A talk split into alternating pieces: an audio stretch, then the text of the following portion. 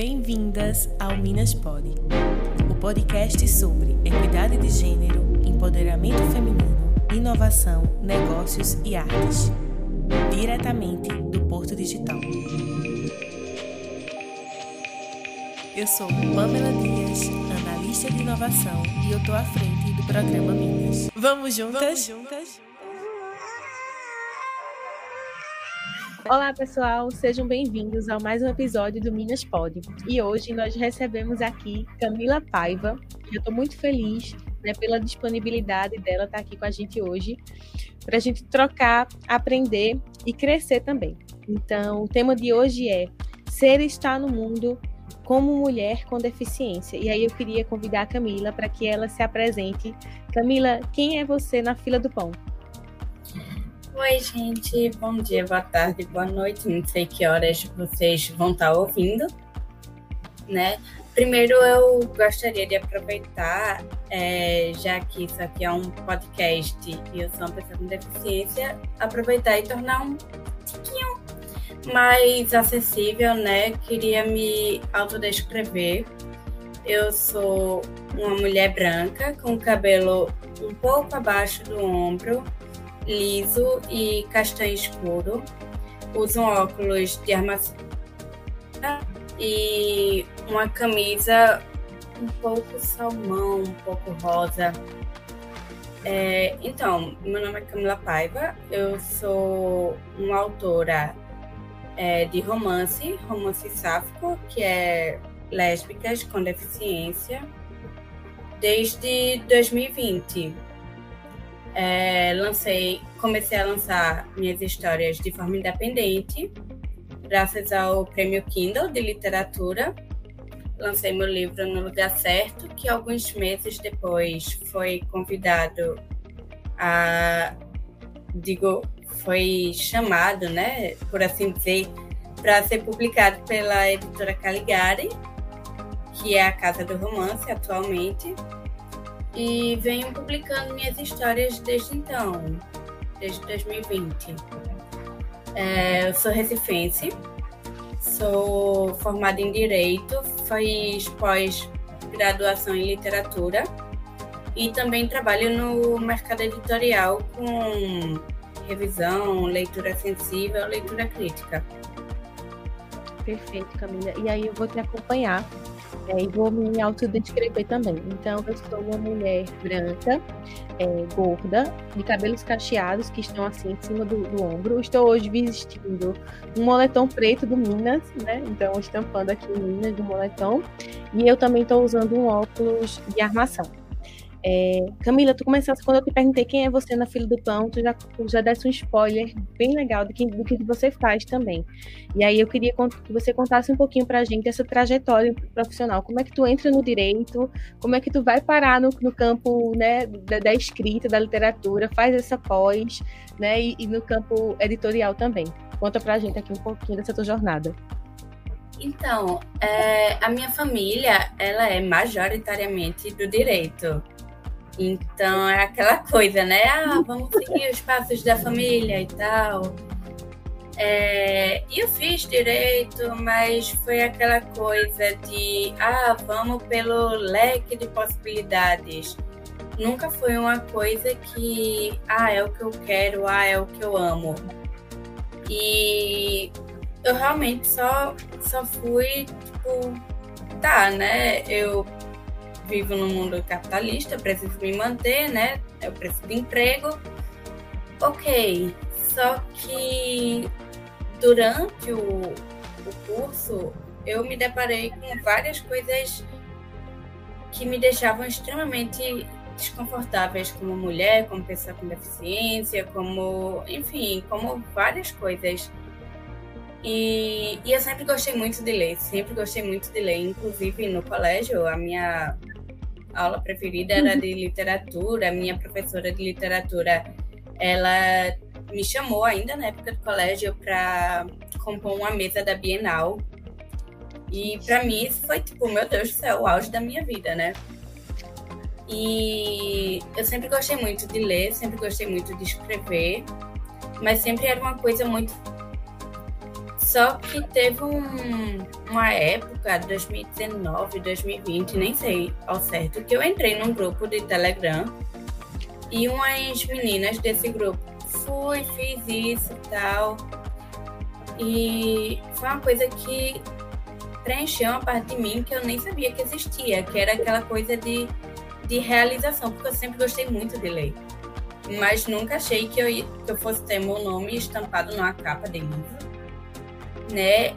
E de repente tava lá e eu vi que, olha, é isso que eu gosto de fazer. Então, é isso, eu vou vou me profissionalizar, vou continuar fazendo isso. Continuei escrevendo, fui procurar pós-graduação, fui procurar curso profissionalizante. E assim, foi uma surpresa imensa quando, além do incentivo dessas meninas desse grupo, é, outras pessoas começaram a ler, outras pessoas que nem eram amigos, né? Porque a gente a gente sabe o quanto o mercado editorial é uma área difícil e a gente sempre tem isso de, ah, primeiro lançamento é sempre uma coisa mais família e amigos e de repente eu vi que pessoas que não eram nem da família, nem amigos, nem nada, nem me conheciam, estavam lendo, estavam consumindo. E aí, com cinco meses de publicação, uma editora tradicional chegou para mim e perguntou: e aí? é, a gente quer saber se tu topa ser publicada pela editora. Aí eu fiquei tipo, oi? Gente, a gente de repente tá numa pegadinha no primeiro de abril, só que era mês de março, então eu acho que não. Eu fiquei tipo, ué, como assim, gente? Tipo, foi uma coisa muito. Porque no direito eu passei dois anos procurando emprego, mesmo com todo esse leque de oportunidades, né? Eu passei dois anos só tendo crise, basicamente, por não me encontrar. E aí chega cinco meses no mercado editorial e isso, eu fiquei tipo, caramba, será que agora eu tô no meu lugar certo? Que ironicamente é o nome do meu livro de estreia, que é No Lugar Certo. Então foi muito, sabe, peça de quebra-cabeça se encaixando finalmente. Foi isso que eu senti. Perfeito, Camila. Eu vou destacar duas coisas que tu trouxe que me tocou muito agora. Foi a importância da coletividade, né, desse grupo do Telegram. Sim.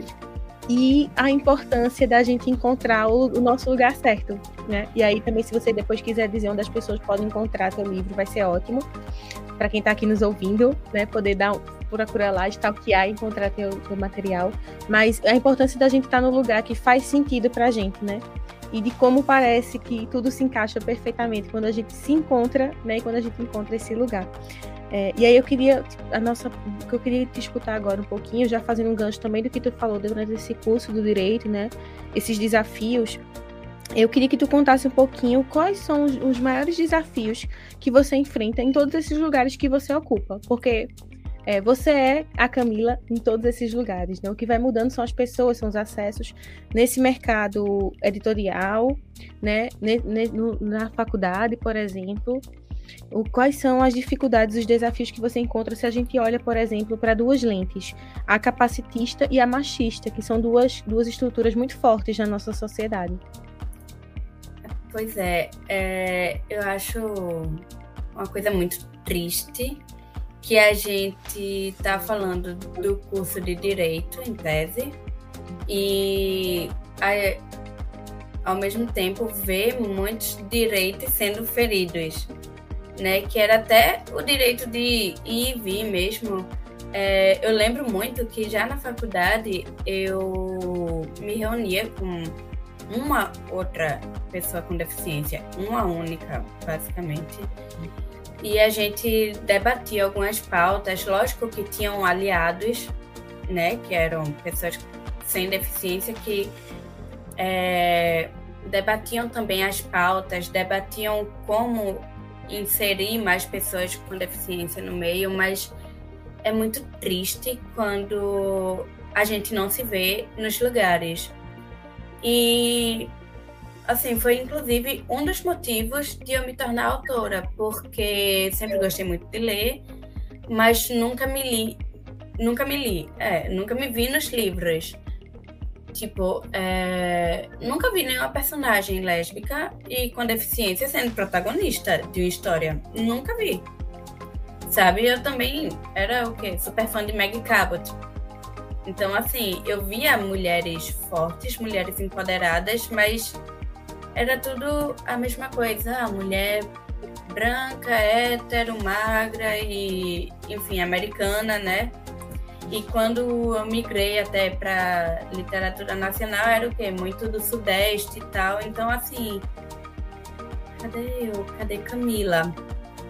É, desde a faculdade eu sinto que falta um espaço para mim, falta voz, falta eu ver vozes como a minha pelos cantos. E isso era uma coisa muito, meu Deus do céu.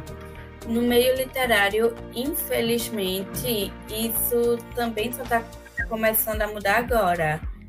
É, eu escrevo para um público que é o jovem adulto, o novo adulto, que é o pessoal que está saindo da adolescência e entrando na vida adulta, que é o Young Adult. E o New Adult é tipo ah, tô conseguindo o meu primeiro emprego depois da formação, tal, perrengues da vida adulta, né? Pagar boleto. É sobre isso. Exatamente. E a gente não vê é, as várias possibilidades, né, ainda hoje, é, de ser um jovem assim, mas também ser um jovem que paga boleto e tem a sua tem deficiência e tem a sua sexualidade respeitada. São três coisas que não coexistem, porque a pessoa com deficiência é o que? Vista como extremamente dependente para a vida inteira de pessoas sem deficiência, o que não é verdade. Inclusive, eu tenho vários nomes para citar como exemplo. Nomes que eu carrego, sabe, de modelos mesmo não de superação, que é uma coisa que a gente odeia, odeia, odeia, meu Deus do céu. Tem até alguns termos, tipo, pornô de inspiração, que é aquela coisa de tipo, é, como eu era antes de você. Ah, você vai pegar e você vai se inspirar, você precisa de uma pessoa sem deficiência para lhe mostrar que a vida vale a pena. Não ou então, ah, você é uma pessoa com deficiência, então não vale a pena viver. Pelo amor de Deus, não. Que são as duas mensagens, basicamente, desse filme que boa parte da, da comunidade PCD, né, detesta. Eu, inclusive. Pelo amor de Deus. É, a gente precisa é, de mais acesso aos lugares e até lugares virtuais mesmo, lugares de informação. Tipo, eu conheço muita gente que entra em contato comigo e diz: Caramba, eu não sabia que isso era deficiência. Eu não sabia que eu era pessoa com deficiência, que eu sou pessoa com deficiência.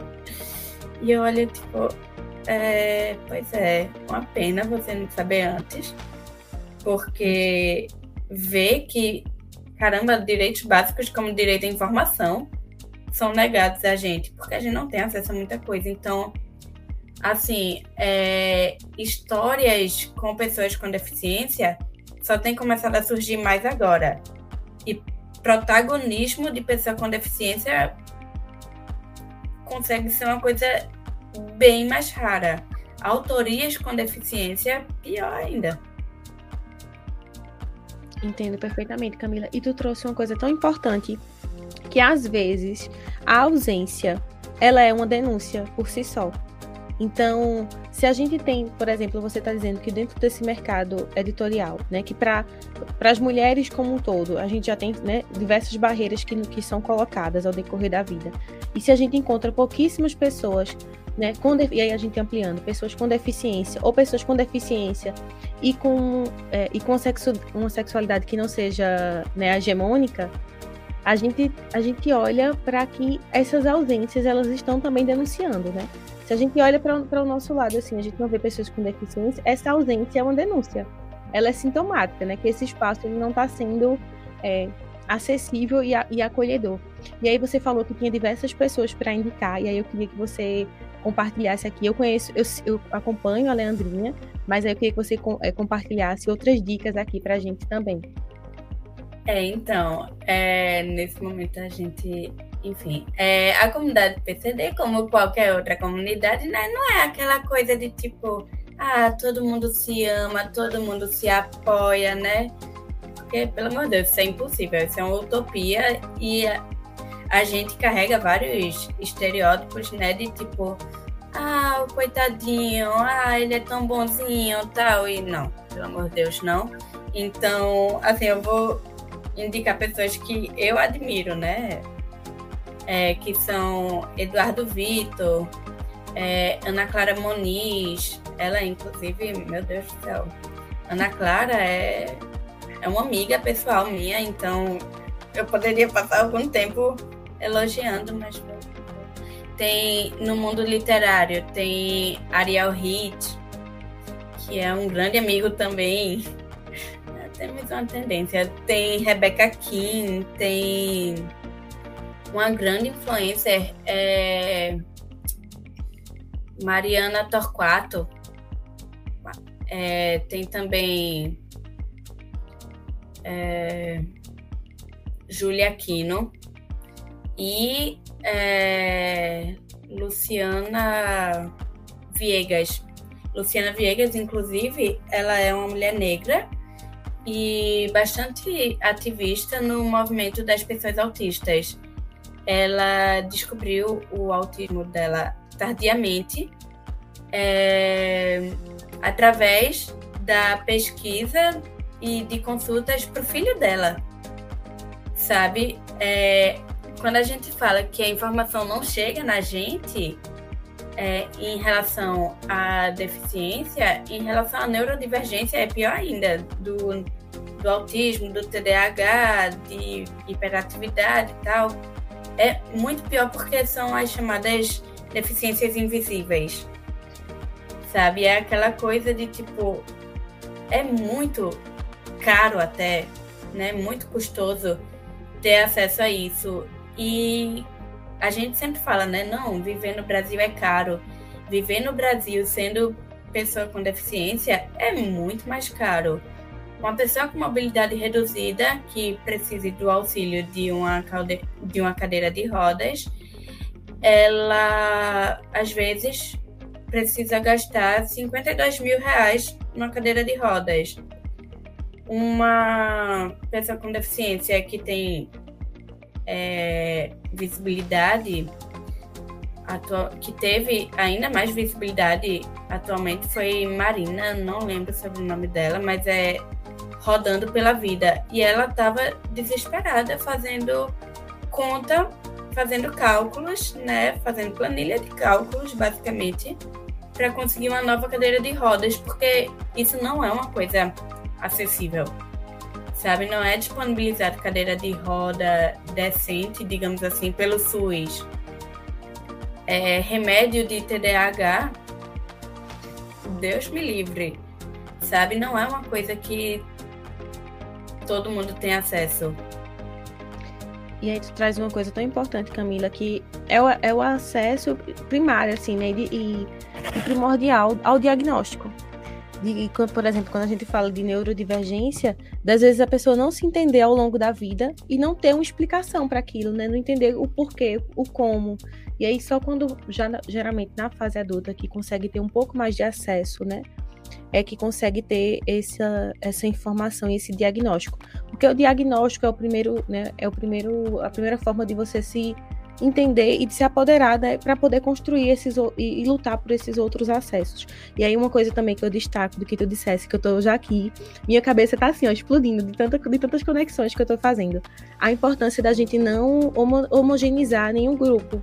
A gente não pode homo, homogeneizar nós mulheres, nós somos muito diversas, mulheres cis, mulheres trans, brancas, pretas, hétero, lésbicas, bi, somos muitas e também a gente não pode querer homogeneizar o grupo das pessoas com deficiência. São múltiplos, né? Existem convergências e divergências.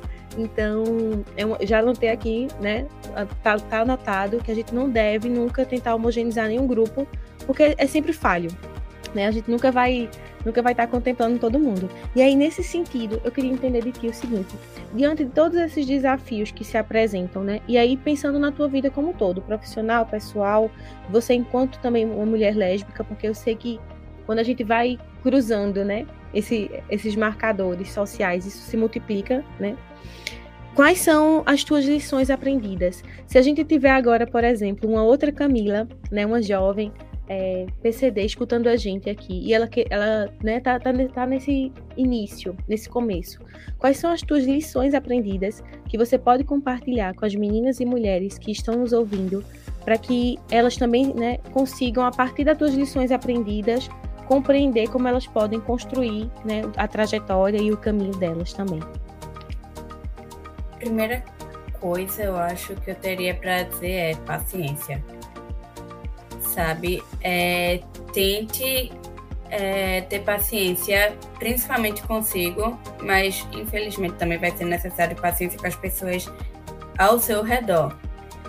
É, eu descobri bem tardiamente o meu TDAH. E era uma coisa que era bem notória. Mas, assim, por mais que eu tentasse, é, eu demorei 10 anos para confirmar o diagnóstico de TDAH. Se, sempre suspeitei e sempre tentei falar, mas nunca tive quem me ouvisse. Demorou. Demorou para chegar, mas sempre vai ter alguém que vai te ouvir. Sempre. E, assim, se não tiver quem te ouvir, se ouça, se acolha. Então, não tem ajuda de fora, se ajude você mesma. Vá procurar, vá procurar entender quem você é e para isso hoje em dia a gente tem a internet, né, que é uma grande aliada. Então assim, é, rede social tem muita rede de apoio para isso. O Google você pode procurar, tipo, ah, eu suspeito que eu tenho TDAH, então por que eu suspeito? Eu, eu descobri por meio do TikTok. Ironicamente, é uma coisa muito inusitada. Eu tava no TikTok e nem é uma rede social que eu uso tanto. Mas começou, o algoritmo começou a me mostrar muita coisa de um canal específico e eu fiquei tipo, será? Será que eu tenho TDAH? Rapaz, eu tinha parado de pensar nisso há muito tempo, mas será? E aí eu levei para psiquiatra e tal, e aí confirmei, eu fiquei tipo, caramba, faz muito sentido. E porque, graças a Deus, ela me ouviu. Porque outros médicos não, não me ouviram. Então é saber que até da própria comunidade médica a gente vai é, ter alguma resistência, mas antes de tudo e isso eu digo como artista, como pessoa com deficiência, como lésbica, como qualquer coisa. Você precisa ser seu maior ponto de apoio. Você precisa acreditar em si mesma acima de tudo.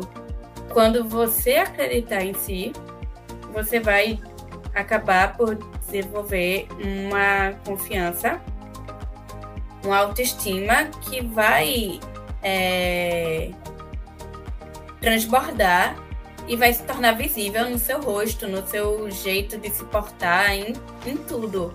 E você vai atrair pessoas tão confiantes quanto vocês, quanto você. Você vai conseguir despertar interesse de outras pessoas. É uma coisa muito, muito automática. Isso é uma coisa que eu venho aprendendo aos poucos.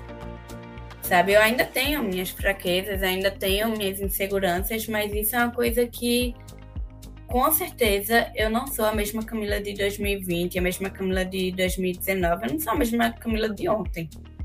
Basicamente, é um exercício diário.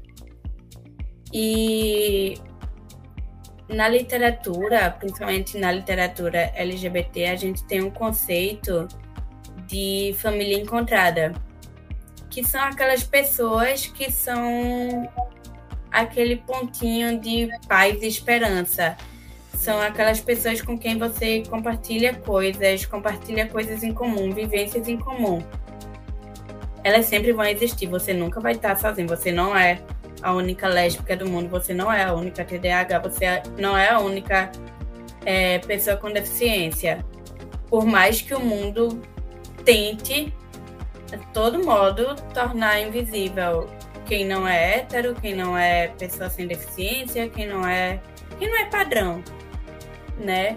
É, o último censo, a gente está em 2022, né, ano eleitoral, tá, tá sendo feito o censo, mas o último censo antes desse foi em 2010. E segundo ele, né, a população com deficiência correspondia a 23,4% da população nacional. Então, ei, a gente é quase um quarto da população. Mas cadê esse quase um quarto da população? Beleza, que a gente não está mais trancado em quartinho como já aconteceu ao longo da história mundial, né? Mas cadê a gente? Então, não sei. Enquanto isso, o que viraliza é o quê? Pais e mães de pessoas com deficiência falando pela gente. Mas para as pessoas com deficiência que podem estar ouvindo, a gente tem voz e a gente tem que usar a nossa voz para falar por nós, para procurar os nossos. É... Ano passado eu criei uma página que é Cadê PCD no Twitter é justamente para dar maior visibilidade para pessoas com deficiência, para mostrar é, luta, para mostrar não só luta, mas conquistas e vitórias, né? Porque nós temos e para a gente falar por nós mesmos. E aí desse grupo nasceu de, dessa página, aliás, nasceu um grupo no Telegram e voltamos ao Telegram, é, onde só tem pessoas com deficiência.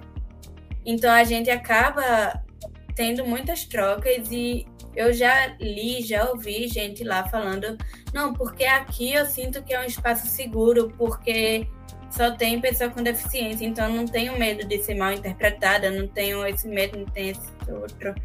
Então é uma coisa que eu não criei com o intuito de é, com intuito nenhum, eu só queria um lugar seguro para mim. E acabei criando um lugar seguro para várias outras pessoas. E eu tipo, é, meu Deus, é tão gratificante isso, sabe? Porque eu precisava disso. E eu sei que eu não era a única que precisava, então poder, poder, eita, poder propiciar isso é uma coisa é uma coisa maravilhosa. Camila, é, eu fico assim, refletindo muito enquanto tu fala, e aí eu destaco a importância, mais uma vez, de estar em coletivo, né? O coletivo te trouxe para a literatura, se assim eu, eu puder colocar, e o coletivo, ele, né, quando você diz, por exemplo, esse conceito que eu não conhecia, mas eu já, já amei conhecer, de que, as, de que família é quem faz sentido pra gente, né? Quem faz sentido e é, e é essa rede durante a nossa vida. Não necessariamente de, de, onde a gente part, de onde a gente partiu, mas de onde a gente quer chegar, nessa família que nos ajuda nesse, nesse, nesse caminho. E da autoestima, né? De ter essa rede de apoio e de estar em coletivo. Eu só ia te pedir para você repetir de novo a página, para quem pegou, para quem ouviu rapidamente, puder, puder conseguir ouvir e te procurar lá de novo. Assim, é arroba cadê as PCD. Perfeito. Arroba cadê as PCD. E aí, Camila, é, enquanto tu falava, eu fiquei pensando muito nessa questão do que você trouxe durante a nossa conversa, né? Que já para encaminhar aqui para o final, da importância de, das pessoas com das pessoas terem suas dominar suas próprias narrativas. Você trouxe isso em diversos momentos quando você diz eu não eu lia mas não me via é, quando você diz foi quando eu encontrei na literatura o meu lugar e aí você percebe que falta outras referências né? Quando você faz essa, essa página e é uma página quando as pessoas se sentem né, acolhidas e encontram representatividade né, e aí eu queria que você compartilhasse um pouquinho para a gente como foi você encontrar essa voz e dar vazão a ela por meio da literatura, porque eu acho isso incrível, assim, sabe? E aí você contar um pouquinho do, no seu lugar, para a gente poder entender toda essa tua história, essa tua narrativa. Sem dar spoiler, para cada, cada um poder procurar o livro, comprar, acessar, mas contar como, como você consegue né, dar, é, ter controle dessa narrativa a partir da literatura, né, dar vazão a essa, a, a essa representatividade importante também. É, assim, eu sempre tive muitos livros, muitos livros, né? Sempre li muito, lia, assim, em livraria de shopping, em biblioteca de colégio, em casa de amiga, e eu, eu lia em todo canto, sabe? E mesmo assim, mesmo lendo tantos livros, eu nunca vi personagem com deficiência. Tá, minto. Eu vi uma, Poliana. Só que é aquela coisa de tipo, ah, vamos ser Poliana, vamos ser extremamente felizes e jogar o jogo do contente e ver o lado bom em tudo. E isso tem um nome: positividade tóxica. Sabe? É uma forçação de positividade de tipo tá, a gente não precisa ser felizinho e otimista o tempo todo. Principalmente porque, assim, pessoa com deficiência, a gente não precisa nascer com deficiência. Sabe, a gente pode adquirir uma deficiência ao longo do tempo. E para essas pessoas, a questão da adaptação a uma nova realidade, né, é, é bem complicado. Então, assim, querer forçar que você deve estar feliz, você deve é, tá bem consigo mesmo é, de forma quase que instantânea é até desrespeitoso, né? É, mas voltando ao a TDAH aqui que foge né, do assunto, é, eu nunca tive representatividade PCD, nunca tive representatividade lésbica. É, mas isso também porque eu era muito focada em literatura estrangeira, sabe? E quando eu comecei a consumir literatura nacional, e principalmente literatura, literatura nacional independente, que é aquela que não é publicada por grandes editoras, eu vi a riqueza né, da nossa literatura e a riqueza de representatividade. Porque, assim, desde 2015, mais ou menos, a literatura LGBT nacional tem ganhado um espaço gigante. É, hoje a gente ainda vê muito mais autores homens do que mulheres, e obviamente sem deficiência do que com deficiência. Mas é uma coisa que vem mudando, sabe? É, vem mudando aos poucos, mas vem mudando. E você vê tantas autoras. Isso independente de sexualidade, independente de, de deficiência. Você vê tantas autoras começando a se despontar, com, começando a despontar no meio é, predominantemente masculino, é uma coisa maravilhosa, sabe? E assim, eu já tive a honra e o privilégio de, desde 2020 para cá, conhecer alguns autores nacionais. E é uma troca incrível, sabe? É, conhecer gente que vive a mesma coisa, vive a mesma dificuldade, por assim dizer, né, que a gente, que é ser autor num país de poucos leitores, é uma coisa incrível. É, poder conversar com Juan Julian, Juan Julian, meu Deus do céu, se ele ouvir isso, a pronúncia errada, ele me trucida. Juan Julian, te amo. É, poder conversar com Vinícius Grossos, com Rai Tavares, com Maria Freitas, que são nomes que eu sempre admirei, assim, sempre, né? Desde que eu comecei a ter contato com essa literatura nacional nomes que eu admiro e que estão dispostos a me ouvir, me ler e, sabe, compartilhar das dores é uma coisa incrível. Então, nessa busca por pessoas como eu, eu encontrei, para variar, é, conforto nos livros, porque durante a minha vida eu sempre fui muito mais de interação com livros do que de interação com pessoas. E eu acho que todo leitor é um pouco assim, né? Inclusive, é, eu fiz um curso de, de marketing para autores que dizia basicamente isso. Ah, o leitor é um ser carente de comunidade. É, é, carente de encontrar aqueles que são iguais a ele, né? Então, hoje a gente tem as redes sociais que facilita muito isso, né? A gente conhecer gente do Brasil inteiro que está lendo o mesmo livro que a gente, que tem os mesmos gostos que a gente, que odeia os mesmos personagens que a gente, que chora com as mesmas adaptações. Exatamente. Então, assim, isso é incrível. Eu queria ter tido isso enquanto eu estava crescendo. Né? Até para se descobrir LGBT, isso é um facilitador gigante. A série Heartstopper mesmo, meu Deus do céu, se tivesse uma Heartstopper quando eu era adolescente, muito sofrimento teria sido evitado. É, mas eu me perdi total da pergunta original. Mas. Como.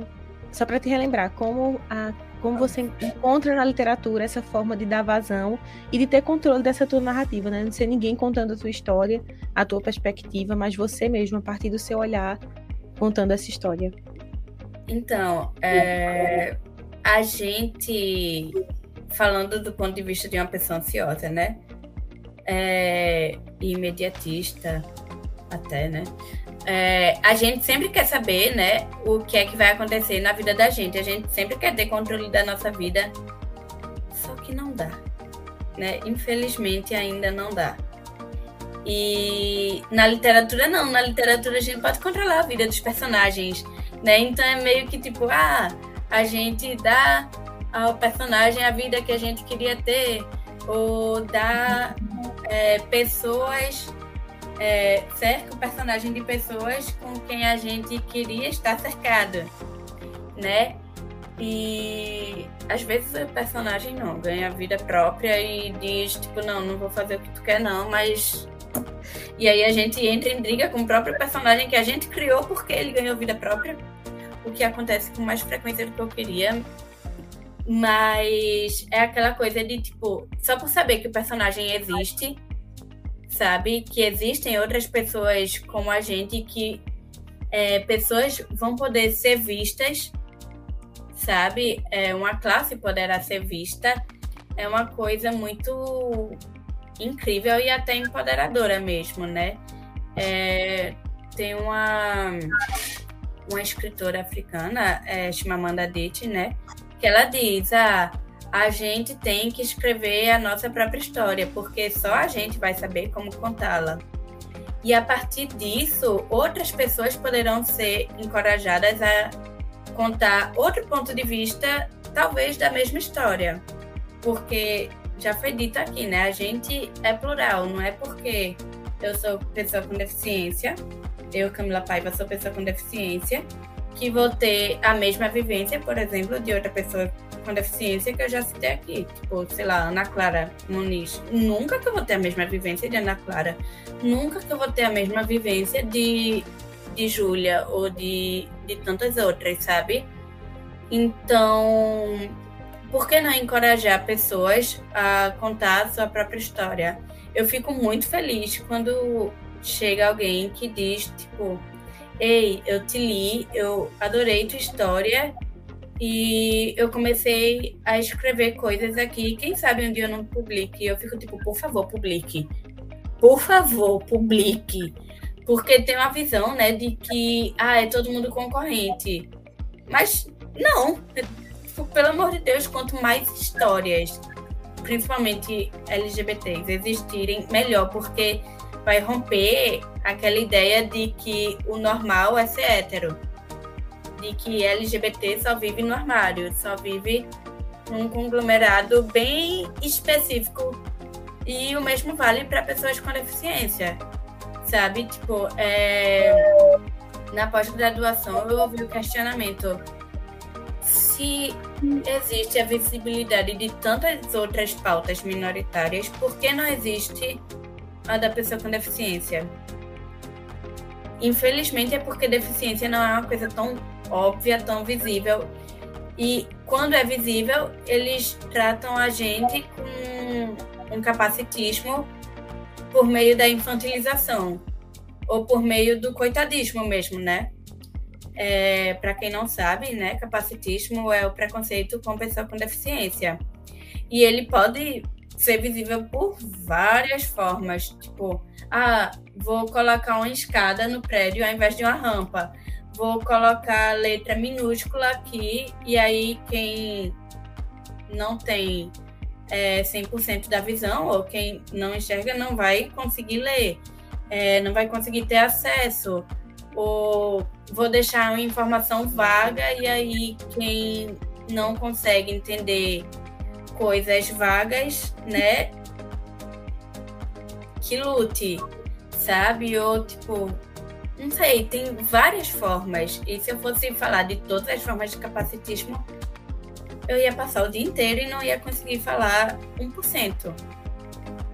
É, eu lembro muito de uma situação que eu já vivenciei, não vou dizer onde, obviamente, mas onde eu tinha uma chefe que dizia, é, vou dar o mínimo contexto que é, foi no período universitário, e ela dizia, poxa, é, eu até tenho Camila como estagiária, mas ela é lenta e desatenta. E eu não sei se isso é uma coisa dela ou da deficiência dela. Nessa época, eu sabia que eu era pessoa com deficiência, mas eu não sabia que eu tinha TDAH. E aquilo me doeu de um jeito que, assim, ela não falou na minha frente, ela nem sabia que eu estava por perto, mas me doeu no jeito que eu tornei o clichê literário real. Eu fui chorar no banheiro do trabalho. Porque, sabe, tipo, eu não estava acreditando que eu estava ouvindo aquilo. Então, assim, é saber que vão existir pessoas ridículas e ignorantes no mundo, mas a gente tem que se acolher e saber que a gente tem o nosso processo, a gente tem o nosso próprio processo e ele é válido e ele deve ser respeitado.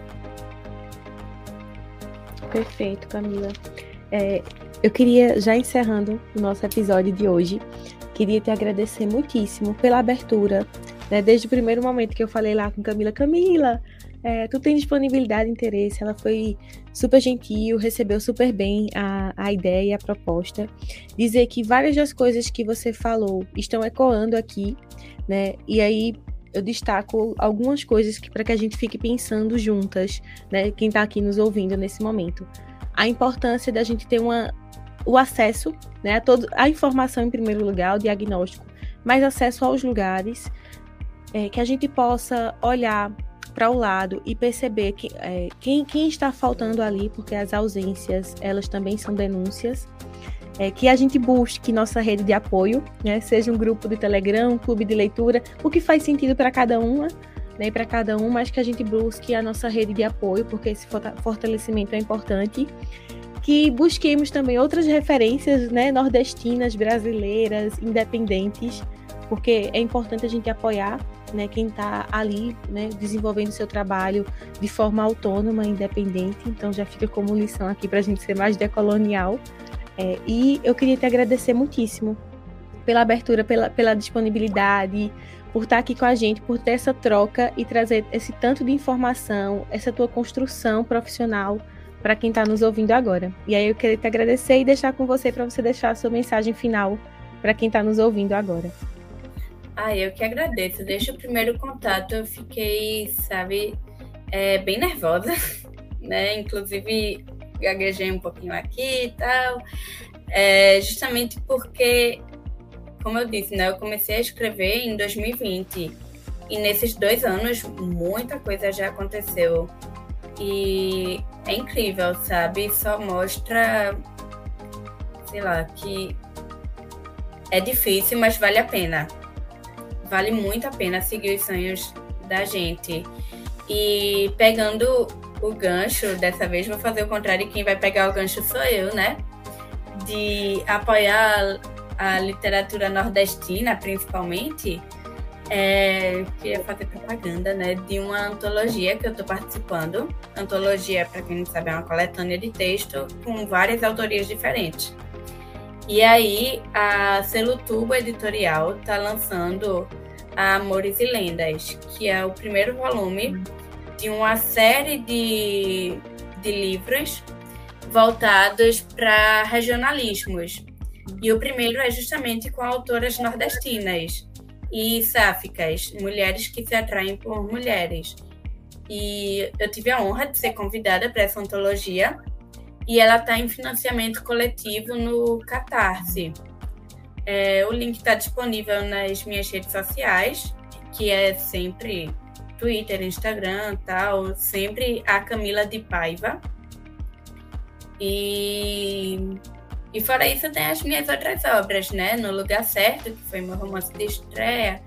Aí tem é, A Essência do Amor, que é um, uma noveleta é, baseada em música de Taylor Swift. Eu sou viciada em Taylor Swift. Inclusive, tem um projeto gigante vindo, é, onde essa informação ela é bem importante, o vício em Taylor Swift. Mas é uma coisa que eu vou soltando aos poucos na rede social, sempre vou alimentando, então é, não quer perder, me segue lá. Também tem o grupo de autor, de leitoras, na verdade, né? O grupo de leitoras no WhatsApp, onde eu lanço sempre as novidades em primeira mão, tenho a newsletter. Então, assim, quer me encontrar, com certeza, vá no Twitter. Não me achou no Twitter, vá no Instagram, mas prefiro tudo. Perfeita, Camila. Eu vou te pedir um favorzão que você mande para a gente todos esses links é, para que a gente possa colocar na descrição do episódio e facilitar para que as pessoas consigam acessar o teu Instagram, o teu Twitter, a Linktree com teus livros, que eu já, já dei uma olhada, sei que está lá, para que todo mundo consiga acessar. E esse financiamento coletivo também, porque é super importante a gente apoiar trabalhos de mulheres, mulheres nordestinas. Então, é uma pauta nossa também. Coloca, compartilha comigo que a gente coloca na descrição é, do, do, episódio. E é isso, queria te agradecer mais uma vez. É, e, e nós temos aqui mais um episódio do Minas Pod. Um beijo e até a próxima.